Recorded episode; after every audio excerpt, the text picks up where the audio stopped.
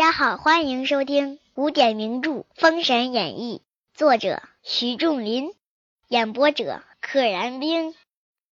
第四回，恩州义狐狸死妲己。标题上这个“死”是使动用法，使什么什么死，所以说是狐狸死妲己，狐狸令妲己死亡。且说重黑虎上前言曰。仁兄大事已定，可作速收拾行装，将令爱送进朝歌。迟恐有变，小弟回去放令郎进城。哥俩商量定了，崇黑虎说：“你赶紧准备吧，上朝歌。我呢回去把苏全忠放回来。”苏护曰：“吾即使打点无疑，贤弟放心，放心吧。”二人彼此相谢。这个谢是。谢谢的谢，但是在这里是辞别的意思。黑虎出城，行至崇侯虎行营。侯虎曰：“西伯侯姬昌左遣散医生来下书，说苏护进女朝商，至今未见回报，不知苏护果肯朝王谢罪？”啊，昨天散医生走了之后就没再回来，所以说崇侯虎就也没再看见过他。现在问弟弟黑虎。啊，他苏护果真能够朝见大王来谢罪，把女儿奉上去？黑虎厉声大叫曰：“长兄，苏护反伤，你先领兵征伐，故此损折军兵。你是一镇大诸侯，专有天子近于佞臣，故此天下人人怨恶，犹如我重门。长兄，从今与你一别，我黑虎再不会你。两边的。”把苏公子放了。黑虎的脾气一直没下来啊，对着他大哥就嚷：“你是一镇大诸侯，你呢却不劝天子行善，你还帮着他，所以天下人都会怪你的，都会讨厌你的。你啊，有辱咱们家门啊，有辱我崇门姓崇的这一一大家族。今天咱俩分别，我以后我再也不看。”再也不见你了！赶紧把苏全忠给我放了。两边不敢违令，放了全忠。全忠上帐谢黑虎后出营，上马回冀州。哎，苏全忠也挺有眼力见上来只谢了黑虎，没提侯虎的事儿。崇黑虎领了三千人马，自回曹州去了。且说崇侯虎愧莫敢言，只得收拾人马。自回本国啊，被弟弟说的是哑口无言，自己灰溜溜的回到自己的封地了。单言苏全忠进了冀州，见了父母。苏父曰：“姬伯前日来书，真是救我苏氏灭门之祸。君叫臣死，不敢不死。今只得将你妹子送进朝歌，面君赎罪。你可全镇冀州。”不得生事扰民，哎，我带着你妹子去谢罪，你呢，暂时接管冀州，不能生事不能扰民。次日，点三千人马，令妲己梳洗启程。妲己闻令，泪如雨下，拜别母亲长兄，含泪上车。到这儿，一直对妲己这个本人的性格描写几乎是没有，出现了两次，一次是。笑盈盈的对他爹说话，这次就是哭诉诉的、眼泪婆娑的，舍不得父母兄长，但是又不得不远嫁朝歌。在路行程非止一两日，那日底暮已至恩州。啊，在路上行程之中，肯定不是一天两天啊，要好多天。那天傍晚底暮，暮就是傍晚嘛，底暮抵达暮。就是到了傍晚，已至恩州，只见恩州邑邑城接见。恩州这个地方的父母官来了，护曰：“义城收拾厅堂，安置贵人。”义城齐老爷，此役三年前出一妖精，可请贵人全在行营安歇，不知老爷尊意如何？苏护说：“你收拾收拾这个厅堂。”安置贵人，现在妲己已经是准妃子了，所以说要尊为贵人。但是义成呢，提了不同意见，说三年前这儿有个妖精，你也别往我厅堂里放了，就让妲己在你行营安歇，你还看着点。不知道老爷尊意如何？苏护大喝曰：“天子贵人，岂惧什么妖媚？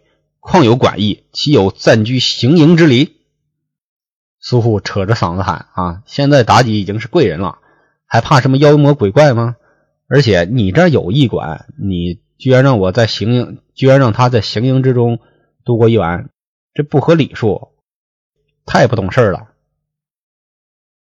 行营当然没有驿馆的条件好了，对吧？”一成忙叫众人打点厅堂内侍，一应收拾停当。苏护将妲己安置在后面内室里。令三千人马聚在驿外边围绕。这个苏护也不傻哈，虽然没有让妲己住在行营，但是这三千人马都护在这个驿亭的外围保护着。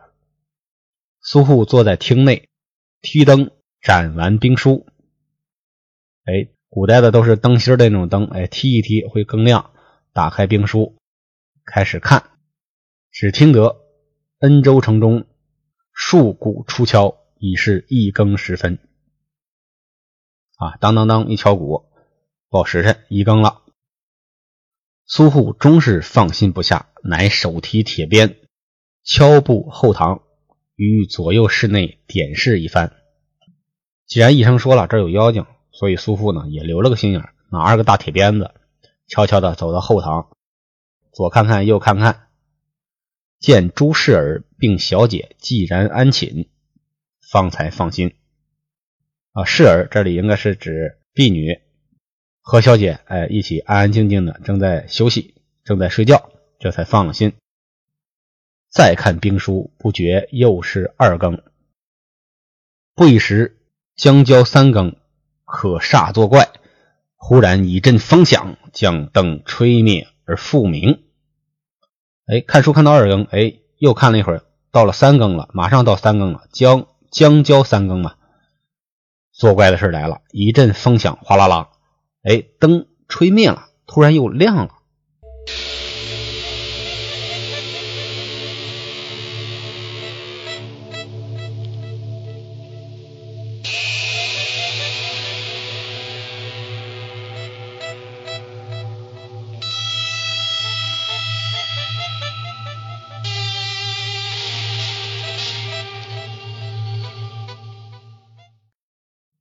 这个是很诡异啊！咱们看电视剧中经常有这种忽明忽暗来表现一种气氛的诡异。苏护被这阵怪风吹得毛骨悚然，心下正疑惑间，忽听后听侍儿一声喊叫：“有妖精！”苏护急忙提鞭在手，急到妲己寝榻之前，问曰：“我儿方才妖气相侵，你曾见否？”妲己答曰：“孩儿梦中听得侍儿喊叫，有妖精。”孩儿急待看时，又见灯光，不知是爹爹前来，并不曾看见什么妖怪。护曰：“感谢天地庇佑。”护复安慰女儿安息，自己巡视，不敢安寝。哎，婢女叫说有妖精，苏护来问妲己，妲己却说没看见啥妖精，就听见婢女喊了一声。苏护哎，于是就。重新的安慰女儿，安息了，自己接着巡视，不敢睡觉。看这里的称呼啊，苏护跟妲己叫我儿，因为这个儿这个字在古代既是女儿的意思，也是儿子的意思，所以说儿女统称为儿，或者是子，妻子的子，这个也是指子女、儿子和女儿。古代的单字妻是指老婆。但是现在合在一起说妻子，只指老婆一个人。古代是分开的，妻是妻，子是子。不知这个回话的乃是千年狐狸，不是妲己。哎，作者给咱揭秘了。